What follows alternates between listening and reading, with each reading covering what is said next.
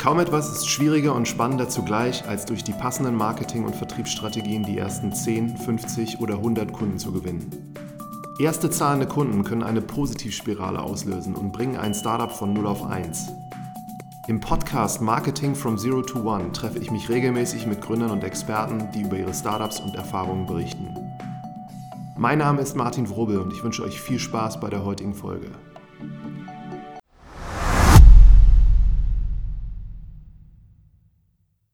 Ich freue mich heute in Kreuzberg zu sein und sitze hier zusammen mit Chü und äh, wir haben heute das erste Mal eine Gründerin in unserem Podcast und am besten ist, du stellst dich am Anfang mal selber kurz vor. Ja, vielen Dank Martin für die Einladung. Ähm, mich nennen alle Chü, obwohl das mein Nachname ist, aber irgendwie hat sich das so eingebürgert. Und ähm, ich ja, bin Gründerin von Her One. Wir sitzen hier in Berlin-Kreuzberg ähm, und äh, bin tatsächlich schon zehn ja, über zehn Jahre in der Internetszene unterwegs als Gründerin und habe mit 22 äh, mein erstes Software-as-a-Service-Startup mitgegründet und danach dann diverse Food-Tech-Startups. Also jeder, der mich kennt, weiß auch, dass ich die absolute Foodie bin. Und ähm, so hat es mich dann letztendlich auch zu Her One gebracht. Und wir sind eine Direct-to-Consumer-Firma. Das bedeutet, wir entwickeln, konzipieren, ähm, Produkte und lassen diese eben herstellen nach unseren Vorschriften und vermarkten diese direkt an Endkonsumenten. In unserem Fall richtet sich das an Frauen und zwar natürliche, biologisch zertifizierte, transparente Gesundheitsprodukte. Also alles rund um das Thema Wellbeing, Wellness, ähm, aber auch ein bisschen Beauty, also so ein bisschen ähm, neue Kategorie zwischen Health, Beauty und Food. Mhm. Vielleicht kann man mal so diese Stationen, nachdem du deinen Abschluss gemacht hast mhm. und das erste, was du gesagt hast, Software Service Startup gegründet hast, du bist dann in diesen Food-Bereich rein und kannst du noch zwei, drei Worte zu den anderen erzählen, die du vorher gemacht hast? Ähm, das war tatsächlich, äh, da war ich ja mitten im Hauptstudium damals noch, da gab es noch nicht die ähm, Bachelor- und Master-Trennung. Und ähm, ich hatte, Kommilitone von mir hat äh, Lieferando mitgegründet. Und er meinte, hey, hier sind so ein paar Jungs, ähm, die gründen so verschiedene Startups und suchen jemanden mit Marketing-Background. Kennst du vielleicht jemanden? Und ich so, ich habe Marketing-Background, ich studiere an der UDK ähm, Gesellschafts- und Wirtschaftskommunikation, also mehr Marketing geht eigentlich nicht.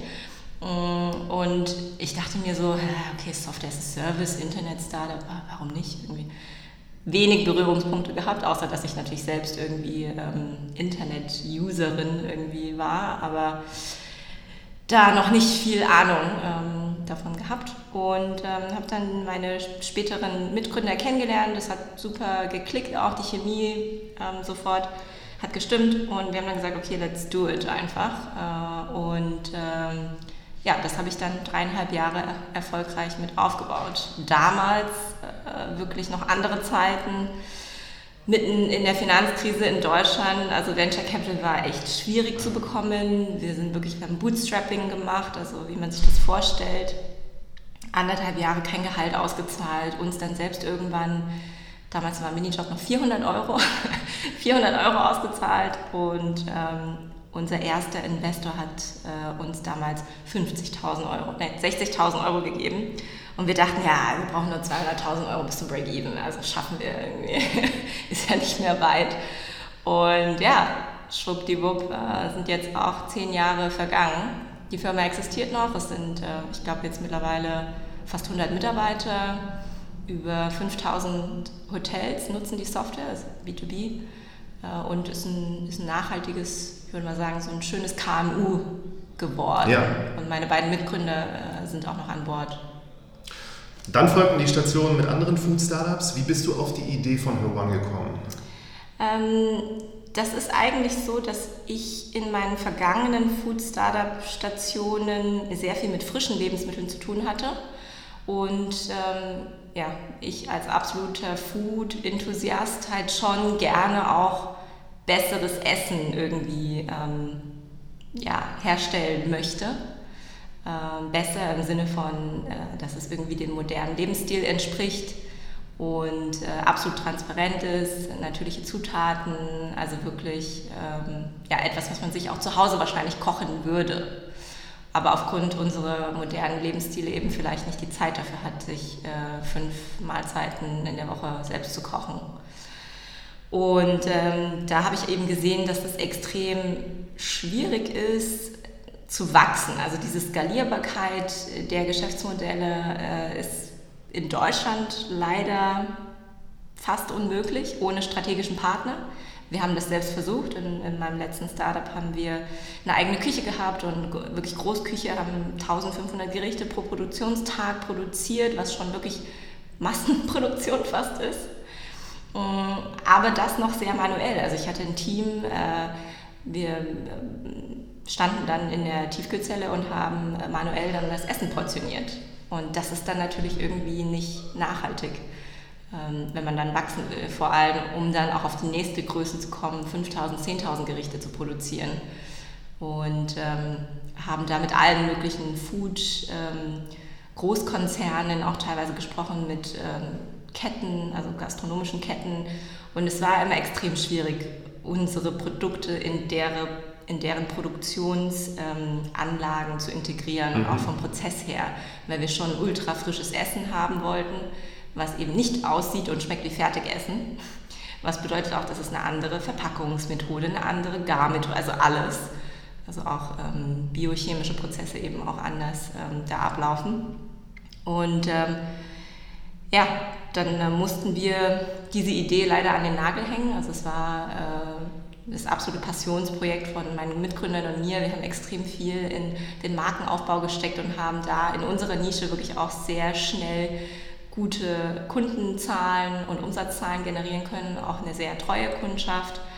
Wir haben ja auch mit Sterneköchen zusammengearbeitet, die die Menüs für uns kreiert haben. Das war schon extrem cool. Mhm. Ähm, Ihr habt auch sogar ein Investment von Peter T bekommen. Wir haben, auch, äh, wir haben auch ein Investment aus dem Valley bekommen, also von dem Founders Fund, der Angel Fund, also die machen dann die Erstinvestments und ähm, einer seiner Partner hat dann das Investment getätigt bei mhm. uns, zusammen mit einem anderen großen deutschen VC. Und das war eben die Idee, also es war auch ein sehr großes Brett, ähm, wirklich von der eigenen Produktion bis zu einer national gekühlten Logistik, die wir hat sich denn in diesem Segment, also was hochwertig ist, irgendein anderes Startup durchgesetzt? Mm, ich glaube, es gibt coole Startups auch in dem Bereich, auch neuere, ähm, die Convenience-Essen schon jetzt auch nochmal auf ein besseres Level gehoben haben. Das äh, auf unserem Level ähm, habe ich jetzt kein anderes Startup gesehen und auch in den USA nicht. Ähm, also gibt es auch viel so Tiefkühl oder besseres Tiefkühlessen sozusagen. Ähm, aber ja, also es ist schon wirklich ein großes Brett. Und dann habt ihr euch was gesucht, was nicht so komplex ist genau. und nicht so viele Herausforderungen und vielleicht skalierbar. Entsprechend dann meine Learnings, äh, in welchem Bereich kann ich gehen, die oder eigentlich von mir getrieben. Ich bin ein sehr passionierter Mensch. Also für mich haben alle Unternehmensgründungen immer etwas mit meiner Passion zu tun und in erster Linie bin ich auch ein Brand- und Marketing-Mensch. Das heißt, ähm, ich interessiere mich wirklich ähm, coole Produkte für Konsumenten, für Kunden zu entwickeln und ähm, da eben auch äh, was Nachhaltiges aufzubauen. So, das ist das Erste. Und das Zweite ist, wo gibt es eben Partner, die äh, das mit mir gemeinsam machen können, wo, wo es vielleicht schon existierende, sage ich mal, Produktionswege und Prozesse gibt. Sprich, wo das Outsourcing eben ein bisschen einfacher ist und ähm, wir trotzdem eben unseren eigenen Stempel da draufsetzen können. Mhm. Und dementsprechend sind wir in den ganzen Bereich Consumer Packed Goods gegangen. Also das bedeutet alles, was abgepackt ist und lange haltbar ist.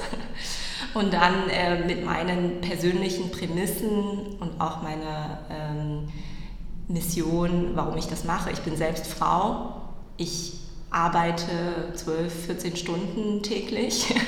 Und äh, ja, da kommt leider Ernährung auch mal bei mir zu kurz. Und ich versuche mich natürlich so gesund wie möglich zu ernähren, ausgewogen, viel zu trinken, Sport zu machen. Ähm, aber dann eben mit Freizeit und Co. schafft man es manchmal doch nicht, alles unter einen Hut zu bekommen. Und mhm. dann äh, dachte ich, hey, warum gibt es nicht ähm, ja, Gesundheitsprodukte, die zugeschnitten sind auf die Bedürfnisse von Frauen in bestimmten Lebensabschnitten. Und es gibt nun mal Lebensabschnitte, die sind sehr spezifisch für Frauen. Schwangerschaft zum Beispiel, äh, Menstruation, Menopause und alles, was davor und dazwischen ist ähm, und danach. Und ähm, ja, habe dann die Firma gegründet. Und wo hast du die Produkte gefunden? Wir haben sie tatsächlich selbst entwickelt. Also ich habe zusammen mit ähm, Ernährungswissenschaftlern, Ärzten äh, bis hin zu Gynäkologen haben wir Rezepturen probiert äh, mit unserem Hersteller zusammen, dann eben auch wirklich äh, in der letzten Produktreihe verkostet. Ich bin dann nach Bayern gefahren, wir haben, ich habe dann die Abnahme da vor Ort gemacht. Wir haben dann auch nochmal ähm, ja, Stabilitätstests gemacht, also alles Mögliche. Und äh, so gehen wir auch an die Sache heran. Also wir suchen Anwendungsbereiche für Produkte und schauen uns eben dann entsprechend, ähm, sage ich mal, ernährungsphysiologische Themen an in dem Bereich. Das kann eben mal mehr Lifestyle sein, das kann aber auch mehr medizinisch sein. Mhm. Das ist immer so in diesem Fadenkreuz und ähm, wollen dann auch komplett neue Produktkategorien entwickeln. Und ähm, das haben wir auch getan mit der letzten Produktentwicklung Beauty Food. Klingt jetzt erstmal so, okay, es ist ein Nahrungsergänzungsmittel, aber eins, was es so auf dem deutschen Markt noch nicht gibt. Es ist 100% natürlich, besteht ähm, aus Pflanzen, Obst und Gemüse und alle Vitamine und Mineralstoffe stammen eben aus Pflanzen, Obst und Gemüse. Also da sind keine synthetisch hinzugefügten Vitamine. Mhm. Dann ist es in Pulverform, das heißt, es ist sehr flexibel. Frauen können das in ihren Alltag integrieren, morgens in den Smoothie, einfach in Wasser eingerührt oder in Joghurt. Ähm, also es ist hyper convenient und äh, schmeckt auch noch gut, habe ich mir auch sagen lassen als Kundenfeedback äh, und lässt sich natürlich dann auch in der Vermarktung gut inszenieren, sprich über Instagram, ähm, wir haben eine sehr innovative Verpackung. Also all diese Sachen haben wir uns natürlich im Vornherein auch überlegt. Vielleicht kannst du den Produktentwicklungsprozess noch ein bisschen beschreiben. Also wie findet man so Ernährungswissenschaftler? Ist das aus deinem Netzwerk gewesen oder hast du dir auch dann einfach gesucht, kontaktiert? Mhm. Das ist äh, teilweise aus meinem Netzwerk auch entstanden ähm, und auf der anderen Seite haben wir einfach auch Ausschreibungen gemacht, also klassisch äh, eine Anzeige, Stellenanzeige geschaltet und ähm, es gibt ja doch eine Reihe an Forschern, äh, sage ich mal, die vielleicht auch eher einen akademischen, ähm, einen akademischen Karriereweg hatten, sich aber dann auch für die freie Wirtschaft interessieren. Und das fand ich auch sehr spannend ähm, im, im Bewerbungsprozess äh, sage ich mal, einen ganz anderen Schlag an Bewerbern auch zu durchleuchten und mit, den, mit diesen Bewerbern auch zusammenzuarbeiten dann. Ähm, weil das auch nochmal eine andere Dynamik gibt, als jetzt nur mit den BWLern oder keine Marketingmenschen im Bewerbungsprozess. Also fand ich persönlich sehr spannend. Und äh, so gehen wir jetzt auch an die Pro Projekt- äh, oder Produktentwicklung ran. Ich sehe das immer projektbezogen. Wir suchen uns Themenbereiche und dafür dann spezielle Experten, schreiben das dann aus, auch über unser Netzwerk und ähm, arbeiten dann äh, den Research ab dazu, gucken uns Markt an, Wettbewerb, ähnliche Produkte, testen andere Produkte, schauen, wie wir das besser machen könnten, vom Packaging über Geschmack, über Farbe, Geruch. Also das ist ja, da sind ja wirklich alle Sinne bei uns sozusagen mit einbezogen. Und ähm, dann geht es in die harte Preiskalkulation. Also dann äh, schauen wir, ähm, können wir die Rohstoffe beschaffen, zu welchem Preis ähm, wie viel kostet die Herstellung und äh, Verpackungsmaterial. Ja, und dann sind das so die sogenannten Unit Economics Berechnungen. Und so kommen wir dann auch auf einen Verkaufspreis, der für uns Spaß macht, aber auch noch für den Konsumenten fair ist. Mhm. Sehr interessant. Und wie lange hat das gedauert eigentlich quasi, bis ihr festgestellt habt, das Produkt ist so gut, dass wir es jetzt verkaufen können? Äh, ich bin da immer sehr pragmatisch. Also ich glaube, ich habe ein gutes Gespür für, für Märkte, Marktbewegungen und auch so ein bisschen Richtung Konsumentenbedürfnissen. Ähm, und wir bringen dann immer die erste Version relativ zeitnah raus. Also von der Entwicklung jetzt der neuen Produktserie ähm, bis, bis wirklich zum Verkauf des ersten Produkts waren das, glaube ich, neun Monate, mhm. was relativ schnell ist, gegeben, dass es ein physisches Produkt ist. Und wir ja auch den digitalen Content mit abgedeckt haben. Ne? Also wir müssen genauso Fotos, Webseite, alles ähm, machen. Welches euer Produkt ist das? Das, sind, das ist die Beauty Food Serie, das ah, ja. ist die neue Serie. Und ähm, dann äh, war das so, dass wir zum Beispiel mit kleineren Produkteinheiten gestartet sind auch weil ähm, die Schüttdichte mir dann noch unbekannt war, was dann später erst herauskam. Aber es war gut, so hatten ähm, unsere Kundinnen auch sozusagen Probeportionen zu einem speziellen Einführungspreis.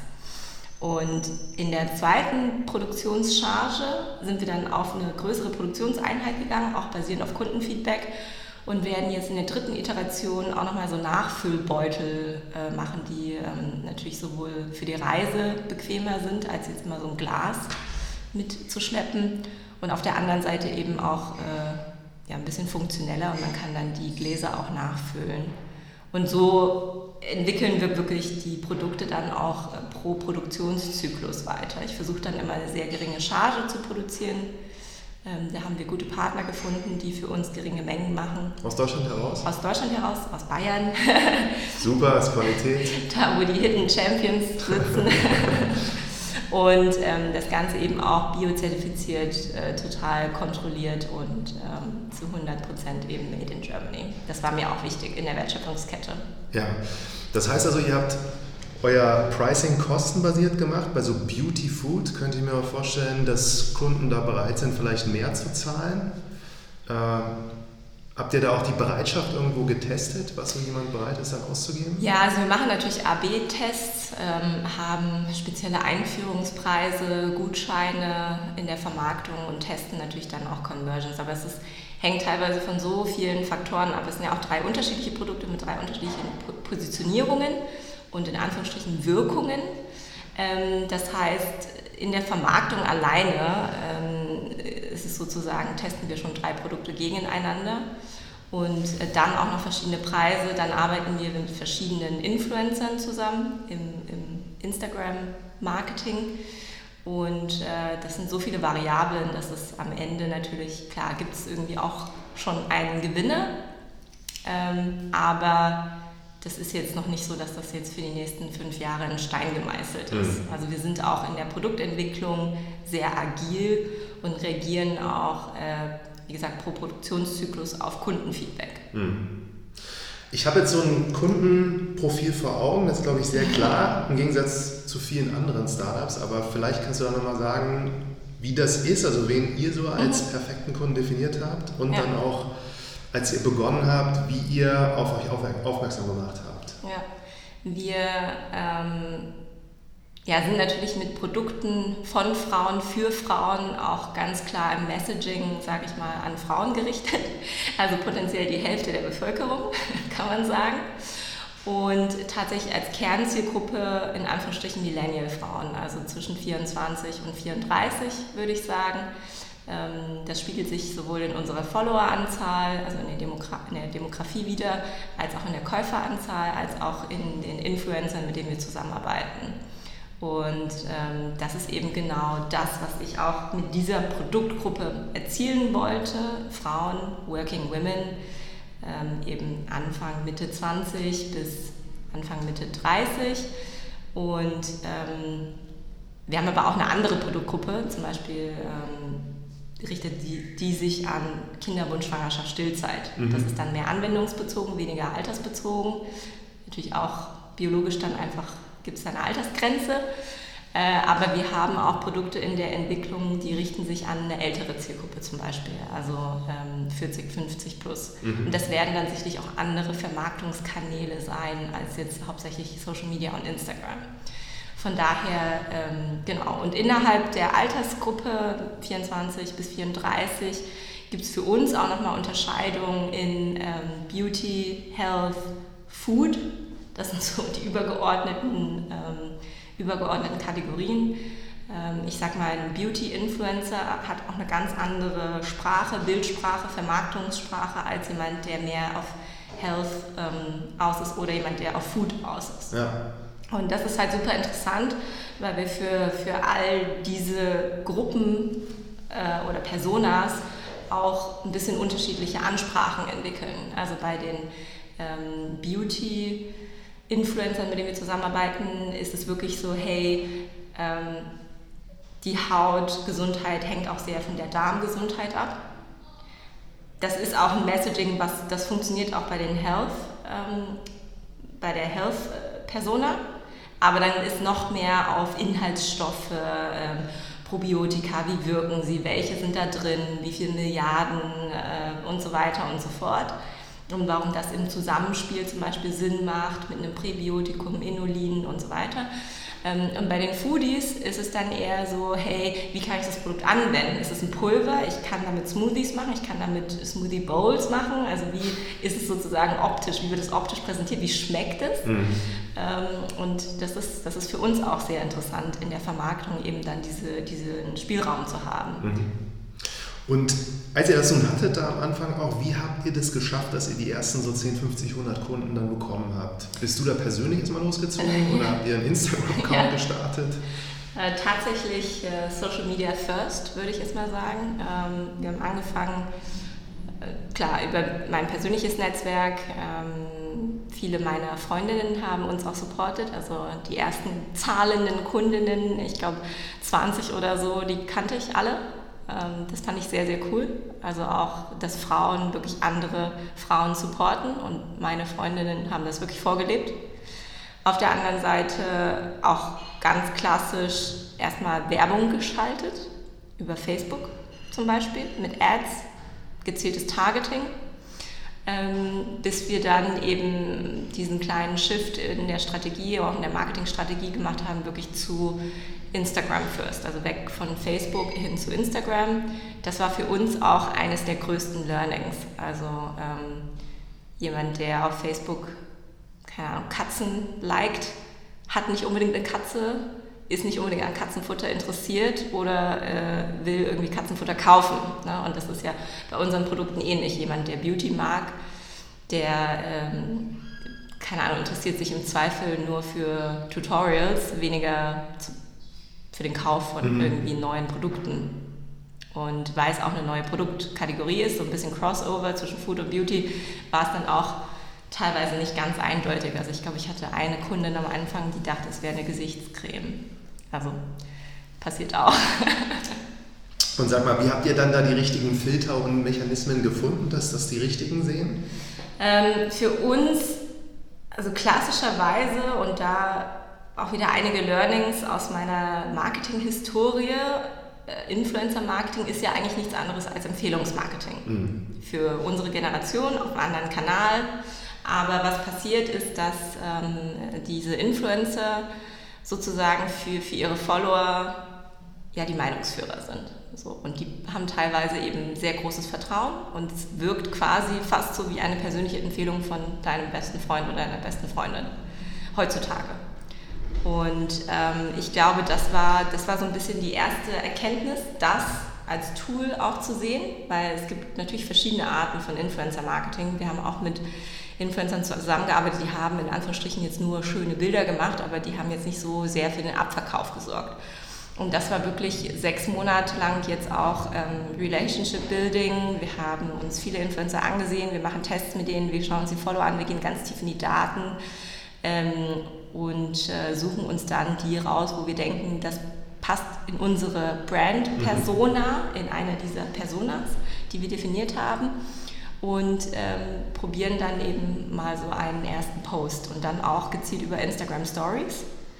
Ähm, da sieht man wirklich sofort den Abverkauf der Produkte. Also es ist eigentlich, ich würde sagen, das Teleshopping unserer Generation. Das ist super interessant. Vielleicht kannst du da mal sagen, also was zeichnet für Her One eine gute Instagram-Story aus?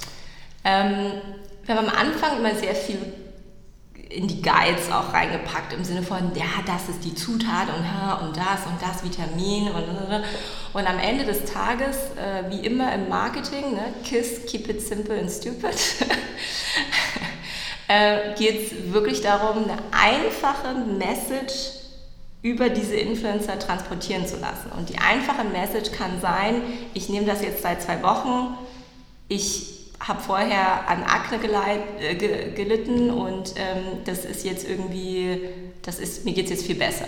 Schaut euch an, ich fühle mich besser, meine Haut, meiner Haut geht es auch besser. Und das ist auch das tatsächliche Feedback, was am Ende sogar, führt, was unsere Influencer auch sagen. Also das ist äh, ein Produkt ist jetzt seit Wochen ausverkauft, immer wieder, weil die Leute das so nachfragen. Ähm, genau deswegen. Also es ist wirklich auf, das, auf die simpelste Kernessenz runtergebrochen. Eigentlich nicht, also ich habe das Produkt schon mit dieser Vision entwickelt, aber ich hätte nicht gedacht, dass es in der Vermarktung auch einfach dieser Satz ist. Da geht es gar nicht so sehr, ist es bio, ist es, ne? sind wir alles und ist definitiv auch ein Pluspunkt. Aber am Ende des Tages interessiert wirklich die Wirkung und äh, wie, wie man sich dann fühlt. Gerade wenn man etwas eigentlich aus dem Internet kauft. Ja? Also ich, ich selbst kenne das ja auch. Gut, bei Fashion und so kann man sich vielleicht noch vorstellen. Aber wirklich ein Lebensmittel online zu kaufen, das ist schon auch ein bisschen komisch. Mhm. Und äh, dann schaue ich mir natürlich auch Rezensionen, Bewertungen an. Mhm. Äh, und wenn mir da jemand sagt, hey, das schmeckt gut und tut mir gut, dann warum nicht? Mhm. Und neben den Social Media Kanälen gibt es da noch andere Kanäle, die gut funktionieren? Ähm, tatsächlich glaube ich, dass im Marketing ein krasser Fokus extrem wichtig ist, gerade am Anfang einer Unternehmensgründung mit beschränkten Budgets.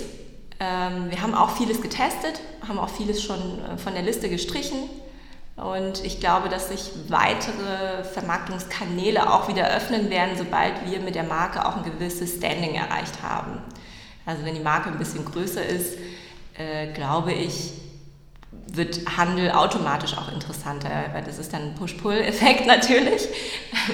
wenn, wenn alle Leute, wenn alle Welt über die Marke redet, dann äh, klopft dann auch wahrscheinlich eine große Kette, Kaufhauskette mal an und sagt, hey, ne, wollen wir nicht auch mal euer Produkt hier platzieren? Äh, andersherum ist es natürlich immer ein bisschen schwieriger, die Produkte reinzupushen in die Kanäle. Und das, sehen, das Gleiche ist jetzt beim Influencer-Marketing. Also wir sehen, dass wir durch den gezielten Aufbau auch unserer eigenen Influencer-Datenbank ähm, da auch für uns die identifizieren konnten, die gut funktionieren, die das auch authentisch rüberbringen. Und da geht es jetzt nicht nur um Followeranzahl und Likes und Kommentare, sondern das ist wirklich, ja, wie authentisch bringt das diese Person äh, irgendwie rüber. Und dann bin ich wirklich Fan äh, zu sagen, hey, zwölf Monate konzentriert man sich wirklich nur auf einen Kanal. Finde ich ein super interessantes und wichtiges Learning auch. da wir ja so begrenzte Zeit nur haben. Ja. Her One ist ja tatsächlich, als ich es gehört habe oder gelesen habe, eine der besten URLs, die ich je gesehen habe. Danke. so ne, von Google dieses ABC.xyz ja. und Her One ist nicht weit weg. Und da ich jetzt weiß aus äh, deinen Erzählungen, dass ihr da markenrechtlich quasi zu diesem Namen durch Probleme drauf gekommen seid, ist das ja so ein Rückschlag auch sicherlich, wenn sowas passiert. Ich glaube, du könntest dazu beitragen, dass viele andere Gründer gewarnt werden, worauf man aufpassen muss, wenn es so um markenrechtliche Dinge geht. Ja, ich äh, tatsächlich dachte ich, es wäre nur ein Teil meines Studiums gewesen, Markenrecht. Aber wusste nicht, dass es dann auch in der Praxis wirklich gebraucht wird einmal. Äh, oder ich da jetzt so viel Erfahrungen gesammelt habe. Ähm, wir sind 2017 unter einem anderen Markennamen, äh, den ich jetzt nicht mehr erwähnen darf, an den Markt gegangen. Ähm, und dann äh, haben wir auch einfach mit einer Kanzlei eine Markenanmeldung gemacht beim EU-Markenregister für eine europäische Wortbildmarke. So. Ähm, die Anwältin dort meinte, ja, sieht alles gut aus und ich kann das einreichen, hier zack, und welche Nutzerkategorien wollt ihr und hier eine Beschreibung und los geht's, kostet pauschal X.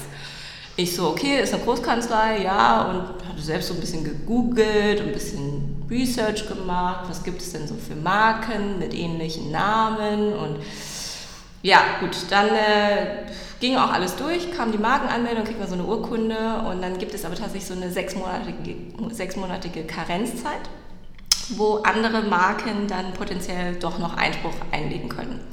Und äh, das ist dann bei uns auch passiert. Tatsächlich hat eine deutsche Pharma-Marke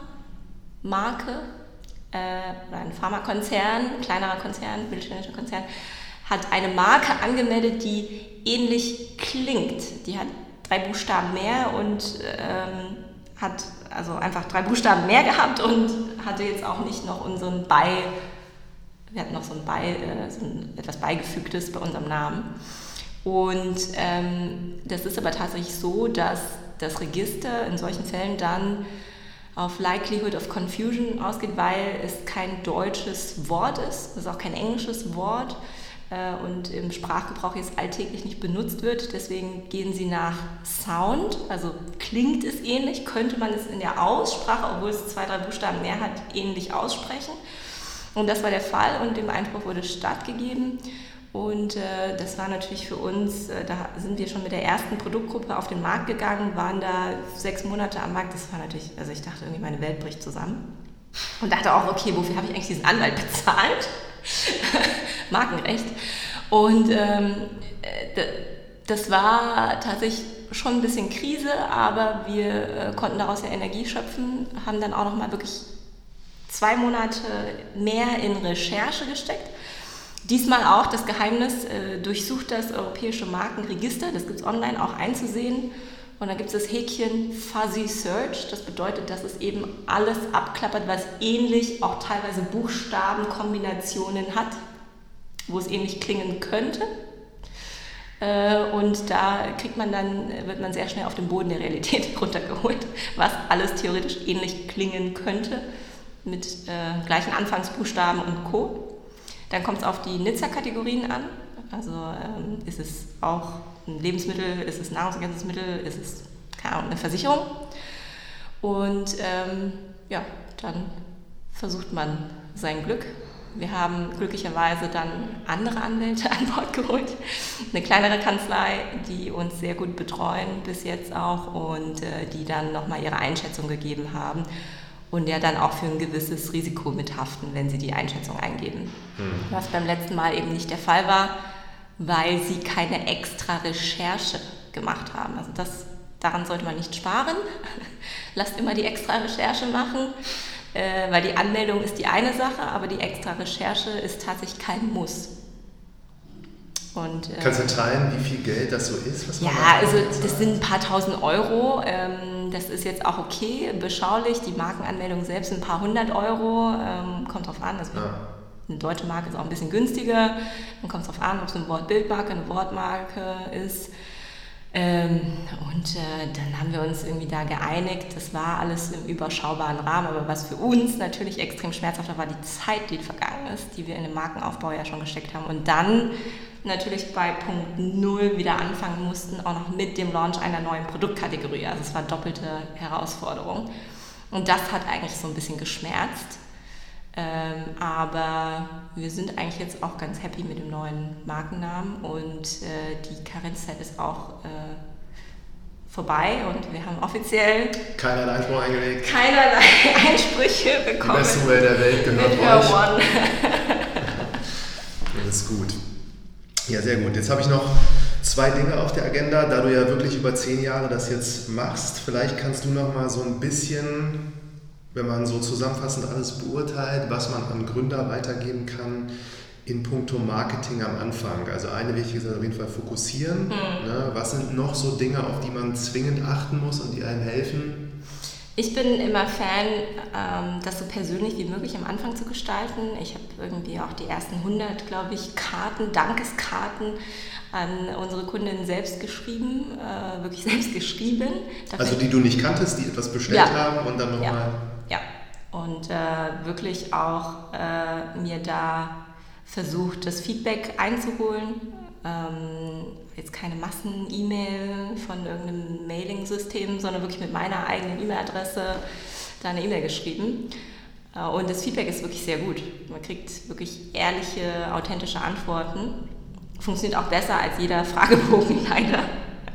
Also für die, für die Datenlage ein bisschen schwieriger auszuwerten, ähm, aber qualitativ um einiges besser.